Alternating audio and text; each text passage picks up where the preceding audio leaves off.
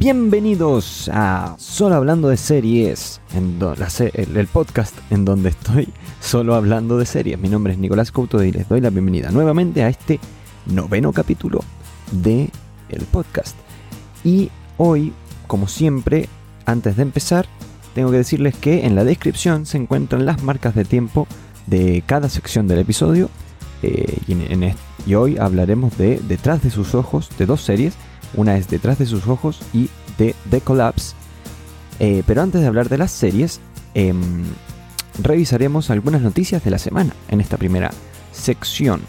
Como dije la semana pasada, hoy vamos a hablar un poco de quién ganó los Golden Globes estos premios que honestamente cada vez se sienten menos representativos de lo que ocurre en la industria, pero que igual están ahí y sirven en especial para eh, cuando se entrega algún premio que no es tan esperado, que tú dices, bueno, es un reconocimiento para eh, el, trabajo de, estas personas.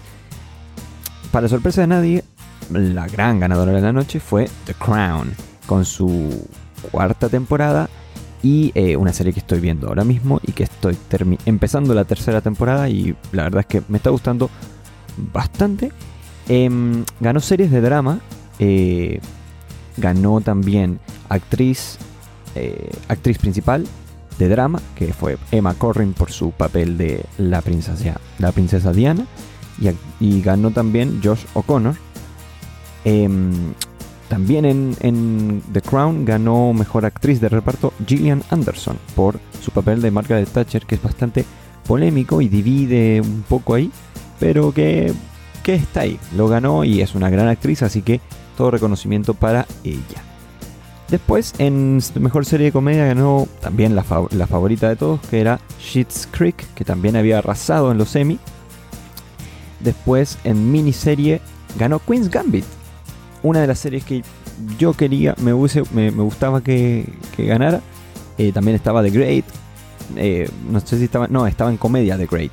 Pero en miniserie Queen's Gambit está bien. Habían, ah, habían otros que planteaban que podría haber ganado otras series. Pero creo que está muy bien. A mí me divirtió y fue de, las, de mis favoritas del año pasado.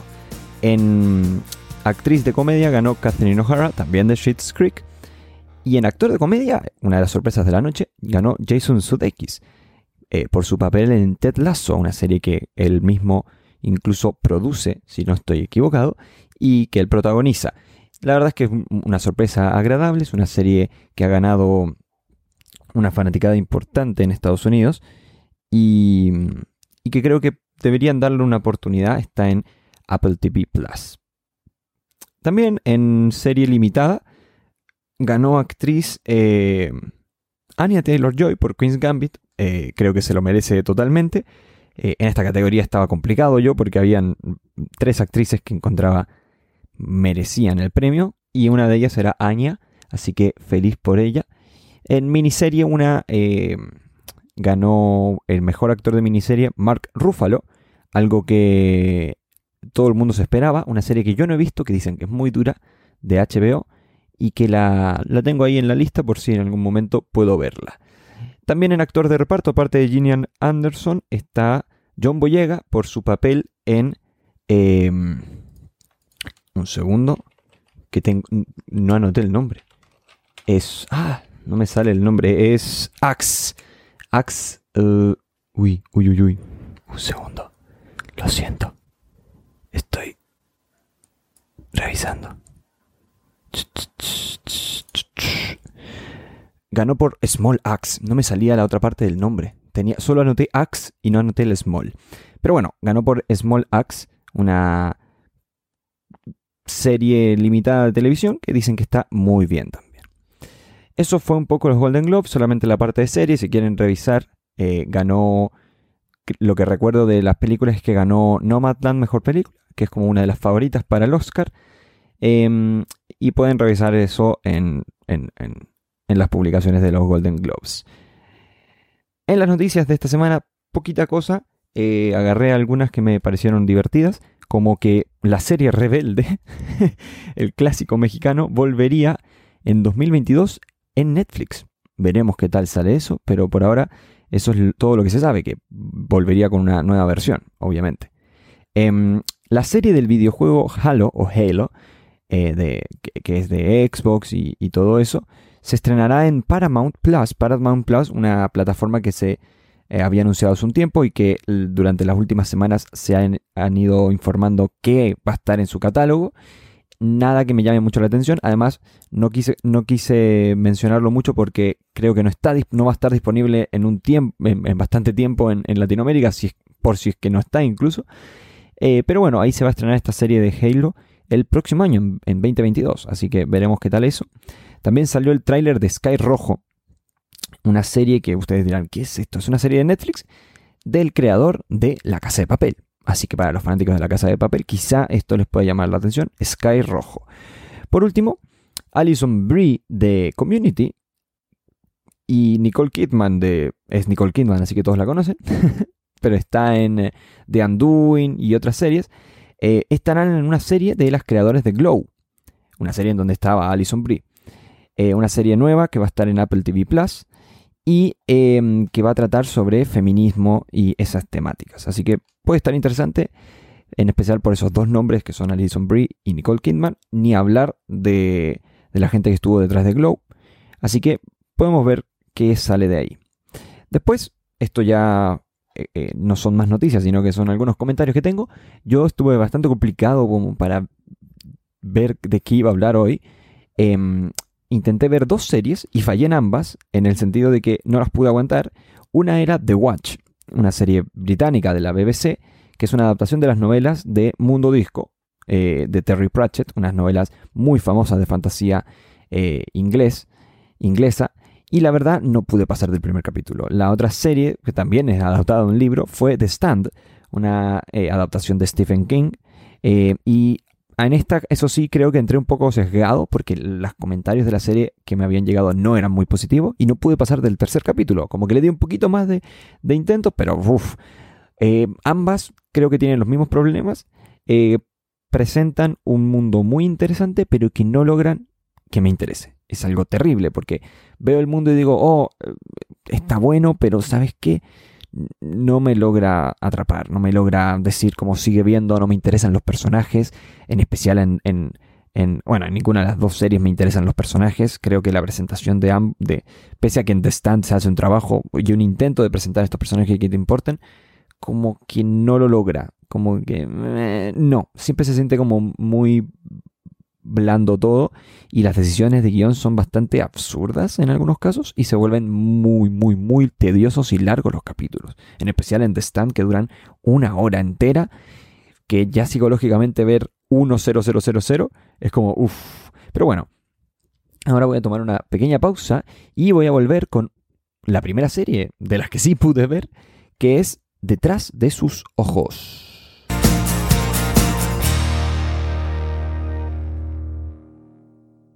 Y volvimos.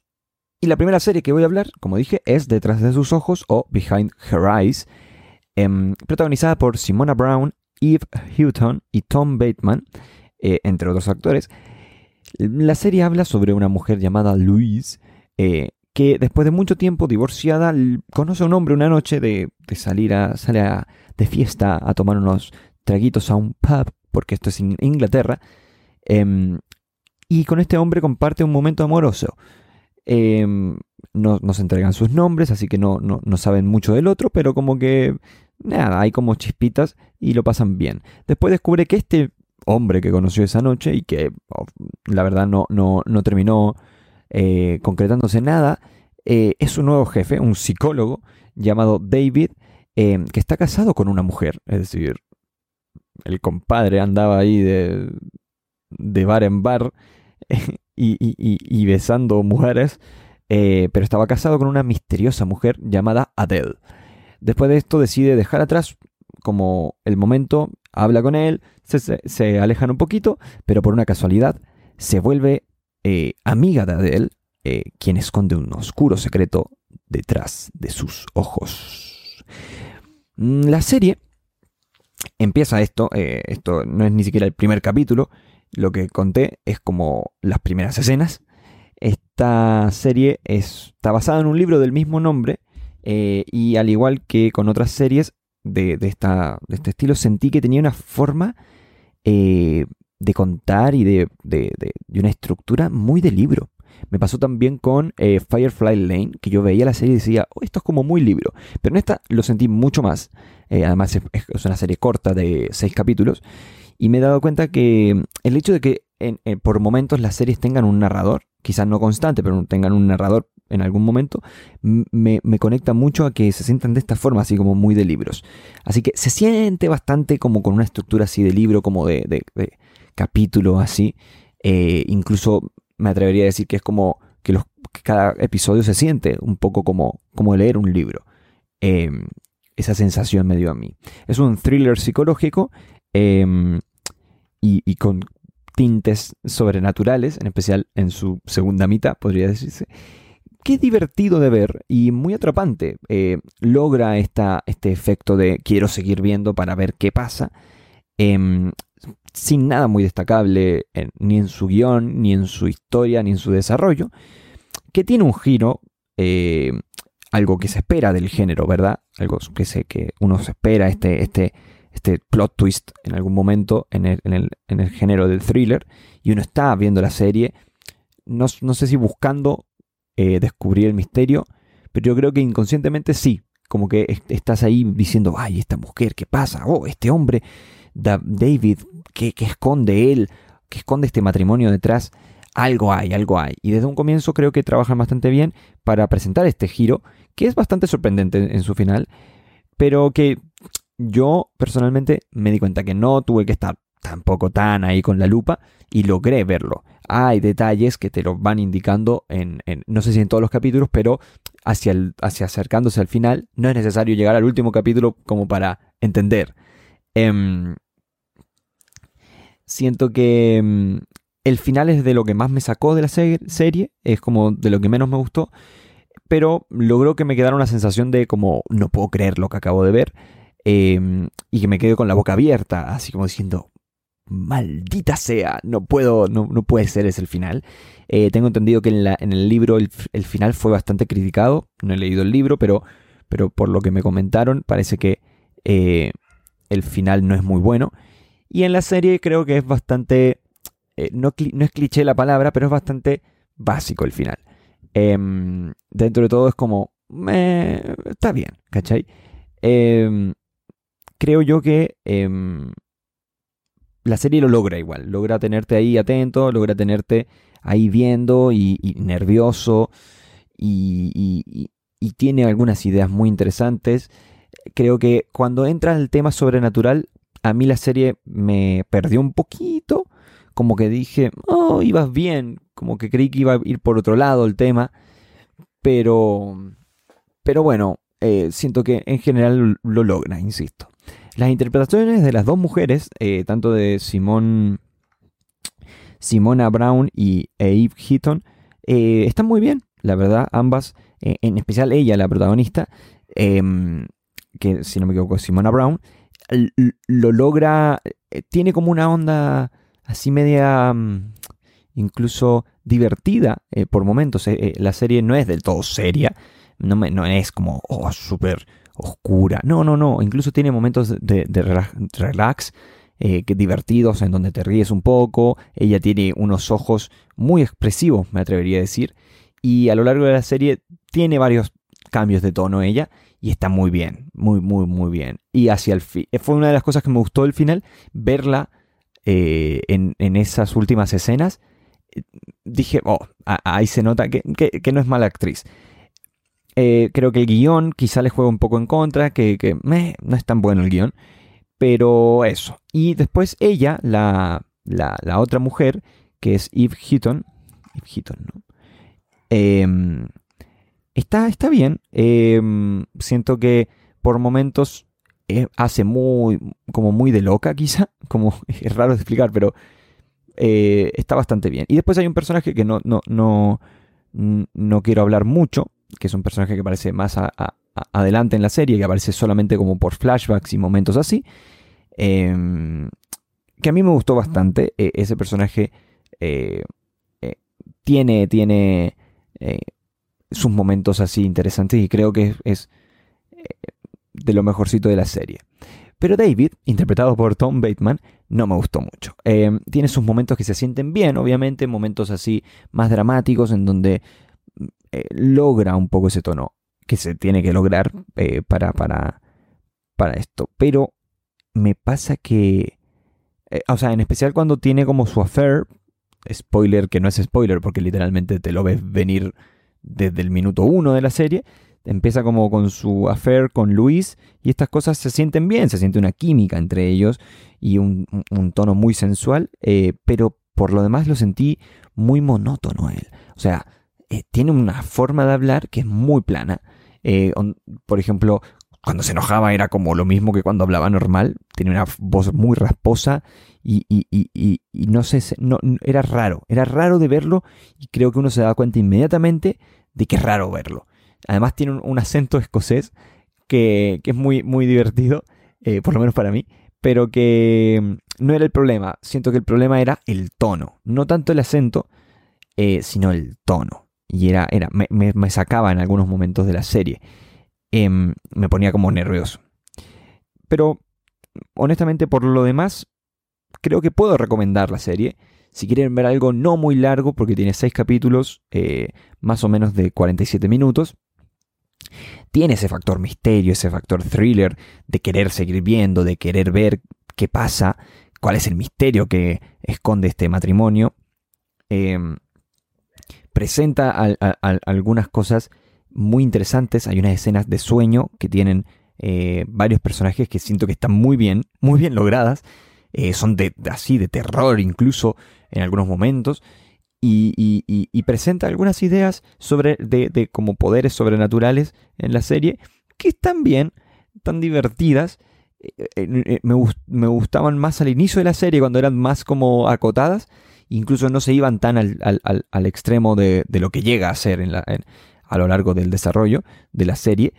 Em, y me gustaban más ahí cuando eran más, no sé, como eh, claramente eran falsas, o sea, eran sobrenaturales, pero no se sentían fuera de, de la realidad. Era como que, les, quería, les quería creer. Después para, a, mí me costó más creer lo que ocurre hacia, hacia más adelante, pero siento que hay, es una cosa que, puede interesarle a, algunos fanáticos de este género así de thriller, eh, thriller psicológico. Así que está muy bien.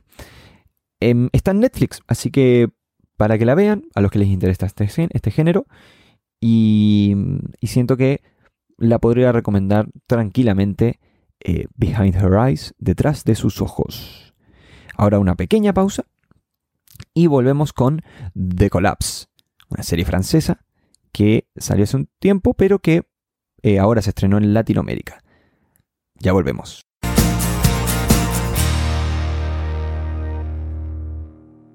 Y volvemos.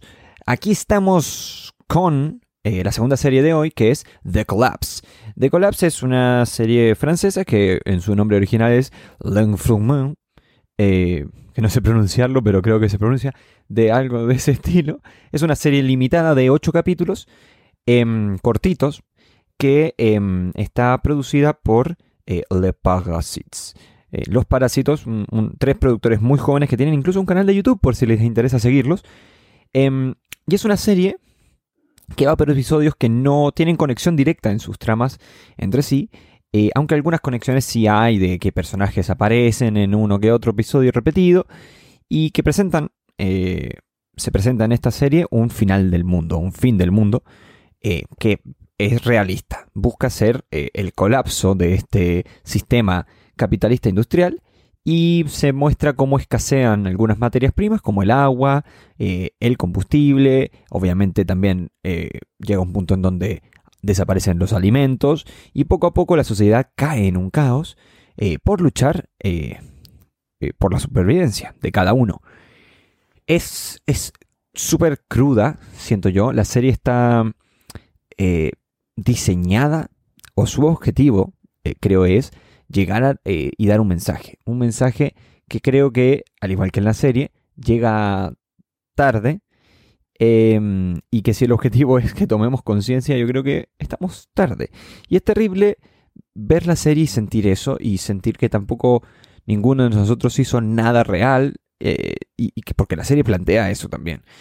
E, e, e, es, bastante mm, real, y lo real da miedo. Da más miedo que un apocalipsis zombie incluso. Algo que voy a comentar en unos minutos.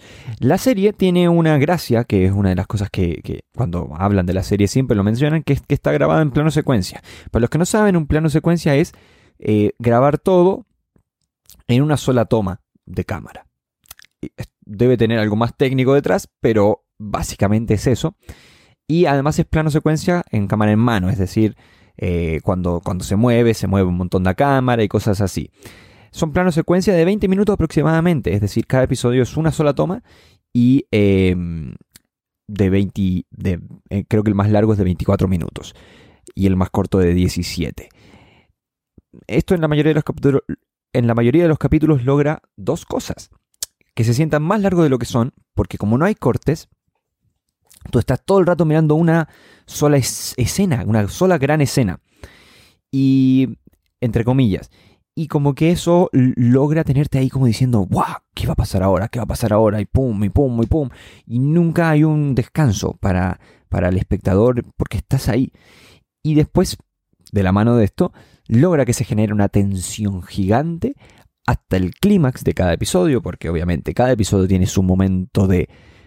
Eh, eh, son historias que, son bastante simples, la mayoría, mm, bastante, no sé si predecibles, pero como que uno ya sabe que, no terminan bien las cosas en un fin del mundo. Y creo que el episodio más alegre termina igual en un tono agridulce. Eh, y, quizá termina bien para un personaje del, episodio, pero tú dices, este personaje es una mierda de persona, entonces en realidad termina mal, eh, porque ganaron los malos y cosas así. Em, y, y, esta y también da una sensación, estos planos secuencia, de que estás ahí mirando, estás siendo parte de este fin del mundo, estás con estos supervivientes, con estas personas que son eh, hombres y mujeres padres y madres, hijos e hijas, que, que, que, viven ahí, que están en un día a día normal y de repente ocurre este colapso del sistema que cambia sus vidas y los obliga a tener una actitud diferente a la vida.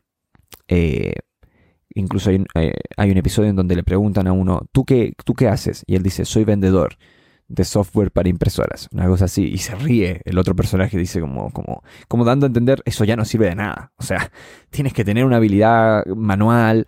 Eh, eh, ahí comentan en un momento como, ah, tienen una, partera, este grupo que llega a un lugar, dicen como, tienen una partera, eso puede servir. Eh, no recuerdo qué, otro, otro ejemplo dan. Bueno, obviamente todo lo que son doctores y esas cosas son muy, muy importantes en este fin del mundo. La comida es muy importante. Y las medicinas también. En varios episodios se habla de que faltan medicinas y cosas así. Que tiene sentido si lo pensamos. O sea, si falta combustible y agua, ¿cómo no van a faltar medicinas? Que se tienen que. Eh, salen de industrias en sí. Em, eh, uno ve cómo la cámara se mueve junto a ti y como que sigue y tú dices quiero, quiero ver para allá y hay, un episodio puntual en donde es como que, ah, te da ganas de, que fuera así como realidad virtual y poder mirar hacia lo que ve el personaje que tú no lo estás viendo, porque estás desde otro lado viéndolo a él reaccionar y de ahí, ¡pum!, la cámara gira y ves las cosas terribles que ocurren alrededor en esta situación, eh, en una situación de este estilo, que, también ocurrió, y, vivimos algunas cosas similares el año pasado, ¿no? Eh, y continuamos viviendo actualmente, lamentablemente. Em, la serie, hay que, tengo que hacer una acotación aquí, la serie sale en 2019 en Francia. Em, no, no, no, no había ganado gran revuelo internacional, em, pero ahora con su estreno en AMC, en Latinoamérica, como que recobró un poco esta, esta fama que había ganado gracias a, a su, bueno, eh, contenido, eh, podría decirse, de la idea en sí, de este colapso y este fin del mundo realista podría llamarse, y también de, este, esta gracia que es el, plano secuencia que siempre es interesante de ver. Eh, la serie presenta ideas que son muy actuales, como digo, el calentamiento global, la crisis que, igual se encuentra el capitalismo, la sobreproducción de bienes eh, que no son reutilizables, es decir, la sobreproducción de basura, que va de la mano, todas estas cosas van de la mano. Y, pero en ningún momento define qué pasó en este mundo, o sea, qué pasó con claridad el día de, de los. Ni siquiera te lo muestran ese día en la serie. Te muestran cosas que ocurren alrededor. Y esto siento que le entrega un factor muy realista a la serie. Siento que eh, si esto ocurriera, sería algo de este estilo. Sería algo como que en su momento algunos dirían, ah, tranquilos, no es nada, lo vamos a sacar adelante, va a ser una crisis, pero vamos a poder eh, seguir. Y poco a poco veríamos que en realidad no es tan así, veríamos los verdaderos efectos. Em, en su mayoría la serie va en orden cronológico, es decir, cada capítulo que pasa te muestran un poco más eh, los días hacia, hacia adentro de la crisis, por decirlo así. Em, em, empiezan, eh, tiene diferentes escenarios, cada capítulo tiene el nombre de un escenario, por ejemplo uno se llama El Supermercado, eh, que se está, es un supermercado que se está eh, en, pleno desabastecimiento, que es en los primeros días del, colapso. Después hay uno que se llama el aeródromo, que es un multimillonario que quiere tomar un avión hacia una isla privada que solamente el 1% de la población tiene como un ticket. Eh, y cosas hacia, hacia, hacia más el futuro, podría decirse, cuando ya van 170, 150 días de, del colapso, se pone más Black Mirror, la cosa incluso aparecen ciertas cosas así tecnológicas, medias distópicas, em, como de nuevo orden mundial, eh, pero que están, eh, están bien. Ahí, ahí como que se le ve un poco la hilacha quizá, pero te muestra un poco el apocalipsis en toda, en su esplendor. Ahí se asemeja un poco en el tono em, y en, varios momentos a cosas como em, del videojuego de Last of Us, en donde hay que sobrevivir y, hay un apocalipsis zombie. Bueno, hay, varios momentos de este videojuego en donde el problema no son los zombies, sino que son los humanos, algo que también vemos en Walking Dead. Entonces los personajes tienen que, tienen que eh, se encuentran con otros grupos de humanos y tienen que intentar ponerse de acuerdo para ver si pueden quedarse juntos o si no los van a aceptar o si va a haber un conflicto. A veces se recurre a la violencia, otras veces simplemente eh, eh, eh, se, roban, por ejemplo, que igual es una cosa violenta, pero, pero no, no, es la violencia física. Y la serie plantea esto también. plantea que casi que cada uno. yo creo que el penúltimo episodio es un buen ejemplo de que cada uno está por la suya. y, es, y es terrible, es terrible, terrible de ver y es muy, muy... Aún es imposible que no se le pase por la mente que esto es, real, o sea, como algo que puede pasar.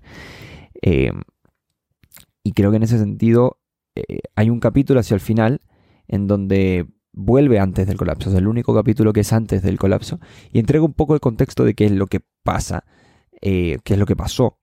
Pero sirve más como para redimir un poco de que sí hubo gente en este mundo intentando salvar a la humanidad y nos muestran cómo el poder global, ¿verdad? Deja bastante mal parado al mundo del, periodismo, al mundo de, o sea, al mundo de los medios de comunicación, al mundo de, la política y de los grandes poderosos. Em, nos muestran cómo el poder, eh, este poder, no hizo nada para evitar este fin del mundo, eh, pero que igual les afectó.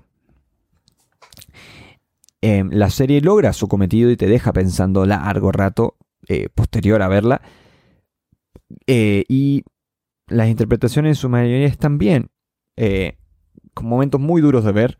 Eh, la tensión logra prácticamente, se logra prácticamente cada capítulo. Tú estás ahí diciendo como no puede pasar nada peor y pasan cosas peores. Me gusta la idea de que sea episódica y, el uso del plano secuencia, como digo, tiene sus momentos en donde no se siente tan bien. Hay un par de episodios en donde yo digo, ya, aquí le hubiese venido bien no utilizar este recurso, pero está bien, eh, no, es, tampoco se siente mal.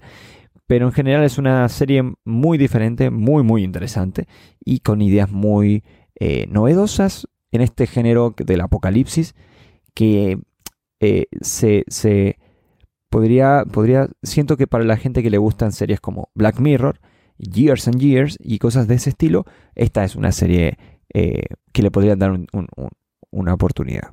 Está, en, está ahora siendo estrenada en AMC, en el canal. Em, yo vi algunos capítulos por ahí y después descubrí que estaba disponible en DirecTV Go. Así que si tienen eh, la posibilidad de verla, por favor háganlo. Intenten verla en francés. Vi algunos episodios en español y honestamente el, doblaje no es de lo mejor. Pero en francés está muy bien. Em, eso sería todo. Espero. Espero que les haya gustado este capítulo de Solo hablando de series. Con dos series que me gustaron bastante. Eh, en especial The Collapse, me, atrevería a decir que es de las series que más me han gustado en, este, en este año y de las que he comentado en el podcast seguro. La próxima semana voy a intentar... Eh, ah, la próxima semana, ahora me acordé, no lo tengo anotado, pero la próxima semana vamos a hablar de eh, WandaVision, que ya vimos su final, un final que siento que dividió un poco las aguas de la serie, si es que no estaban divididas ya. Y ahí comentaré más a profundidad en ese especial em, qué es lo que creo de la serie, qué es lo que creo que viene a futuro en el mundo de Marvel, tocando un poco los temas de las películas y de las series que se van a estrenar este año. Y mm, eso, vamos a ir viendo, voy a ir avisando por redes sociales. Eh, ahora voy a, voy a volver a tener ese ritmo que tenía eh, en los primeros episodios. Y vamos con todo. Mm, hasta luego, que estén muy bien.